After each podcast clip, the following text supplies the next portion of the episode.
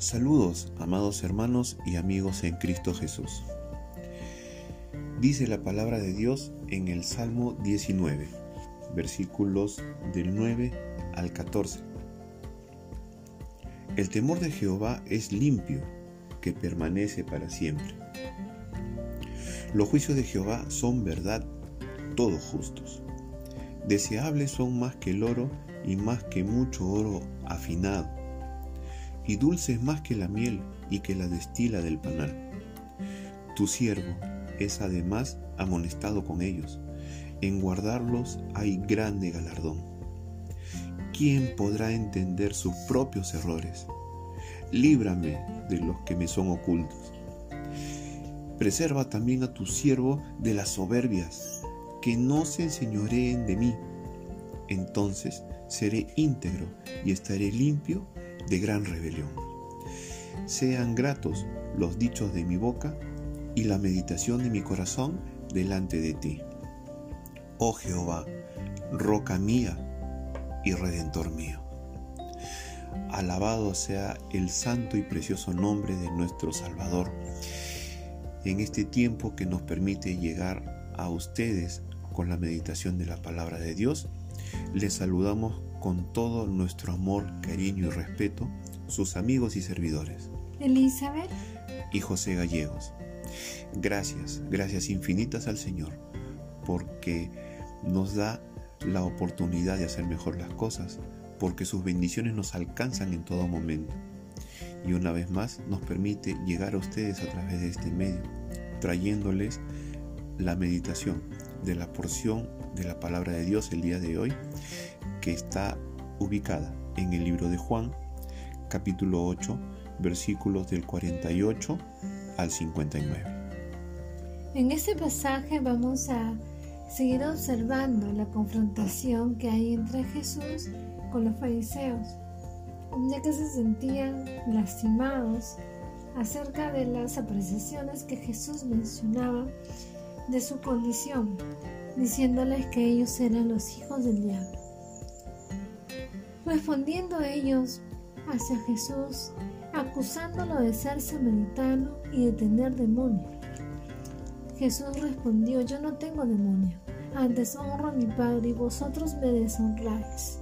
Pero yo no busco mi gloria, hay quien la busca y juzga. De cierto, de cierto os digo que el que guarda mi palabra nunca verá muerte.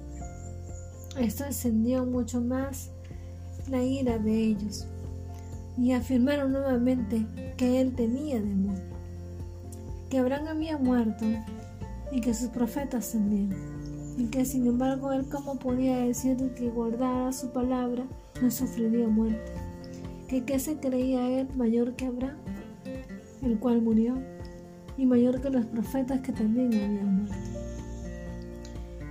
Jesús, sin embargo, sabiamente, también le respondió, de que no buscaba su gloria, que su gloria no era nada, que su Padre era quien lo glorificaba, y que ellos, sin embargo, afirmaban de que ese Padre era su Dios, pero que no lo conocía. Y sin embargo, él sí le conocía y tenía que seguir hablando de ese Padre, porque si no sería mentiroso. Luego ellos, al escuchar todo esto, pues seguían molestos aún más con él. Y Jesús finalmente le dijo, antes que Abraham fuese, yo soy. Por lo cual, según la palabra de Dios, ellos tomaron piedras para arrojárselas. Pero Jesús se escondió y salió del templo. Palabra de Dios ha llegado a nuestra vida el día de hoy por medio de Juan. Esta porción de la palabra nos refiere a que aquí se concluye un amargo episodio entre Jesús y los judíos, que se menciona en versículos anteriores, donde eh, Jesús, dentro de otras cosas, habla de que la verdad los hará libres, hace una comparación entre la semilla de Abraham y la semilla del diablo. Y concluye este capítulo con esta porción. esta porción es muy importante porque habla acerca de quién es Jesús. Si pusiéramos un título a esta porción de la palabra sería Jesús, merecedor de nuestra honra y gloria. Y en esta porción tenemos tres enseñanzas. La primera de ellas es de que Jesús es digno de honra. Amados amigos, entre los versículos 48 y 53 se demuestra una serie de acusaciones y la sabiduría de Dios se pone de manifiesto en este momento. Los judíos le acusaban de dos formas muy hirientes en ese momento, en ese tiempo. Le decían que él era un samaritano. Sabemos que judíos y samaritanos nunca se llevaban entre sí por la impureza que ellos, entre comillas, podían tener. Y le acusaban de que tuviera un demonio. Entonces, el Jesús les dice, yo no tengo demonio. Antes honro a mi Padre y vosotros me deshonráis a mí. Pero yo no busco mi gloria. Y claramente refiriéndose a ellos dice, hay quien busca la gloria y juzga. Luego le dicen, o sea, tú ahora sabemos de que tienes demonio. Abraham murió y los profetas y tú dices que el que guarda mi palabra nunca sufrirá muerte, queriéndoles decir, o sea, ellos ya murieron y tú dices de que ellos viven. ¿Eres tú acaso mayor que nuestro padre Abraham, el cual ya murió, y los profetas ya murieron? ¿Quién te haces a ti mismo? ¿Quién eres tú? Le estarían preguntando ellos en ese momento. Amado hermano y amigo, déjame decirte algo. No es la estirpe, no es la etnia, no es la raza, no es la familia, no es la tradición familiar, no es que yo venga de una familia cristiana. Lo que, lo que hace que nosotros seamos aceptos delante de Dios. Lo que nos hace aceptos delante de Dios es que honremos a través de la fe y el amor en Jesucristo. Amado joven, Jesucristo mismo dice que nadie viene al Padre si no es por Él. Él es digno de honra. En el versículo 51 dice que el que guarda mi palabra nunca verá muerte. Él es la fuente de agua, es la fuente de agua viva. Él dice que es la vida eterna. Amado joven, estamos nosotros estamos nosotros delante del Dios vivo. Ustedes y nosotros tenemos que darle honra a Cristo porque Él es digno, porque Él es guardando, guardando sus palabras, guardando sus mandamientos, guardando su ejemplo y haciéndolo y haciendo su ejemplo en nosotros, nosotros lo estamos honrando. Y haciendo eso dice su palabra que nunca veremos muerte. Recordemos, amados hermanos y amigos, que Jesús es digno de honra. La segunda enseñanza que podemos ver acá es que Jesús es digno de gloria. Y es que podemos leer entre los pasajes del versículo 54 y 56 la afirmación de que Jesús no se glorificaba a sí mismo, sino que su Padre es quien lo glorificaba. Y ese Padre es cual los judíos también supuestamente adoraban. Y eso nos hace recordar en el bautismo de Jesús, cuando dice su palabra que se abrió, se el cielo y salió una voz diciendo que ese es mi, mi Hijo amado, en el cual yo tengo complacencia. Y esa voz del cielo era el Padre, glorificando al Hijo. Y no solamente eso, sino también en su crucifixión y muerte. Recordemos que nuestro Señor Jesucristo, si bien fue a la muerte en la cruz por amor a nosotros y todos aquellos que estaban perdidos, Dios su Padre lo glorificó a Él y la resurrección a la vida y la ascensión a los cielos. Y es que podemos apreciar acá que Dios Padre le daba la gloria y glorificaba al Hijo. Y esa es la perfecta comunión que hay entre el Hijo y el Padre. Y es por eso que Jesús es el centro también de la gloria que nosotros como seguidores de Cristo le debemos dar. Recordemos que Él es Dios y que Dios sigue siendo Dios. Él no depende de nosotros. Él es Dios siempre. La idea de que tú tengas de Dios o yo tenga de Dios no varía la esencia de que Él sea Dios. Nuestro deber como no solamente como hijos de Dios, no como, como creación de Dios, es glorificar a Jesús y de esta forma glorificar al Padre.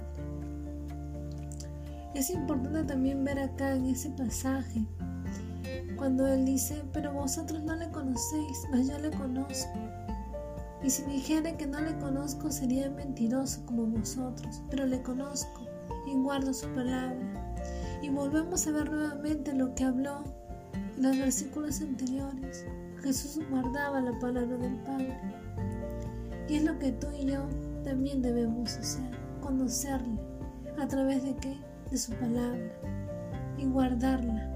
Porque de esa manera también estamos glorificando a Jesús, glorificando el nombre de Dios.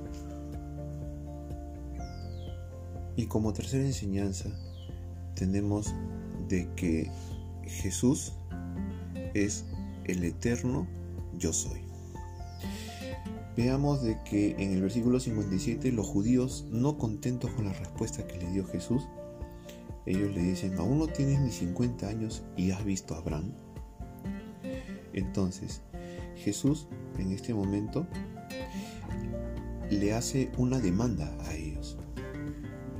Le hace una demanda de que ser eterno equivalía a la demanda de ser divino.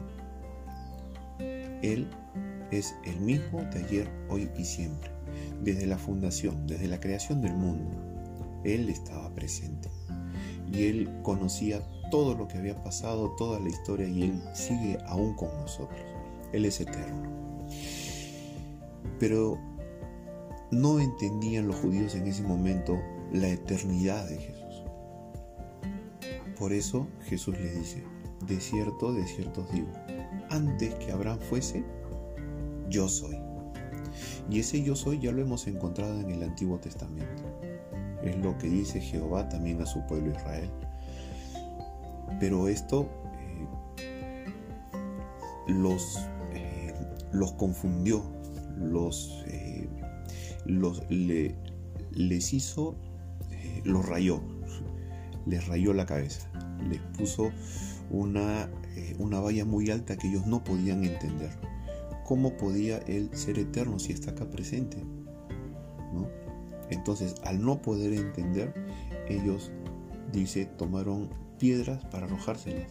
Pero Jesús se escondió y salió del templo y atravesando por en medio de ellos, se fue. Amados hermanos, la eternidad de Jesús no se puede cuestionar. Una vez más vemos de que es el mismo de ayer, hoy y siempre. Y aún en estos tiempos, aún la gente no entiende la eternidad de Jesús. Pero acá lo dice claramente. Él está desde la fundación del mundo, Él está desde antes de que Abraham naciera. Amado joven, Él es también digno de ser reconocido como el eterno, el gran yo soy, el de todos los tiempos. El mismo Jesús que estuvo en ese tiempo es el mismo Jesús que nos está hablando a través de su palabra el día de hoy.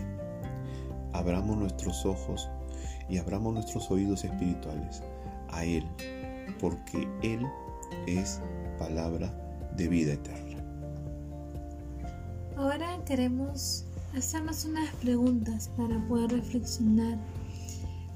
Y una de estas sería, la primera, ¿es Jesús el centro de tu fe?